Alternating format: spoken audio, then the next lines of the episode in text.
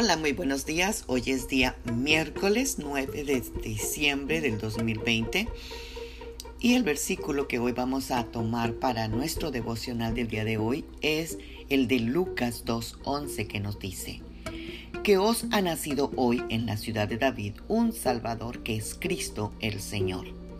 Y esto os servirá de señal. Hallaréis al niño envuelto en pañales, acostado en un pesebre. Amadas guerreras de Dios, en la época que nació Jesús, el pueblo de Israel esperaba que su Mesías, el Salvador, viniera como el rey que gobernaría sobre todos los demás reyes de la tierra. Y eso es lo que él hizo.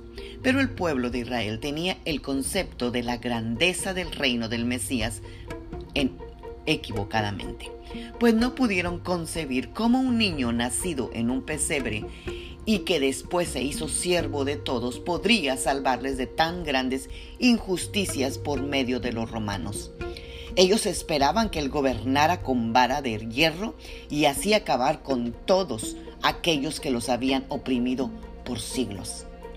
Pero lo que los israelitas y tal vez nosotros en este tiempo que quisiéramos que nuestro Salvador nos liberara de opresión, pues sigue habiendo injusticias, no hemos comprendido que Jesús nuestro Salvador no vino a liberarnos o salvarnos de los enemigos que creemos que esos son, sino darnos cuenta que realmente nuestros verdaderos enemigos a los ojos de Dios y los cuales están destruyendo la humanidad son los enemigos del hombre humano, que son el pecado, el mismo diablo y sus obras y la autojustificación que existe desde el tiempo de Adán, actitudes de personas religiosas.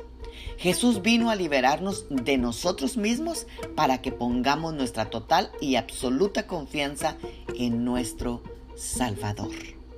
El pecado es el que está destruyendo a la humanidad y a eso es lo que apareció el Hijo de Dios, a deshacer las obras del diablo.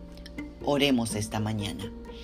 Padre, en el nombre de Jesús te damos gracias por tu preciosa venida, Señor, veniste realmente a rescatarnos del verdadero enemigo que es el diablo, el príncipe de este siglo.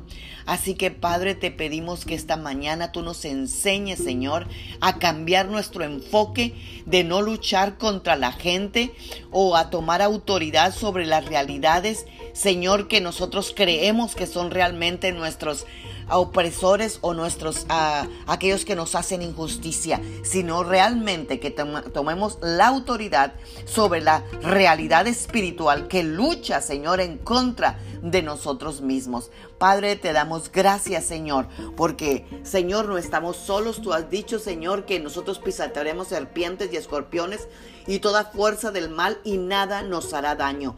Así que en el nombre de Jesús, Señor, aunque aparentemente tú viniste como un niño, una persona inocente, sumisa, que fuiste a ser el siervo de todos, realmente, Señor, como dice la palabra, Señor, tú viniste a ser el Señor de todos, porque Señor, tú estás sentado a la diestra del Padre, porque Dios te ha dado ese lugar, porque triunfaste de la manera que Dios quería que tú lo hicieras. Y de esa misma manera, Señor, tú estás pidiendo que nosotros venzamos en esta tierra, Padre, que nosotros nos sometamos a tu Espíritu Santo, a tu voluntad, y ahí, Señor, es que nosotros tenemos victoria. Gracias, Señor, en el nombre poderoso de Cristo Jesús.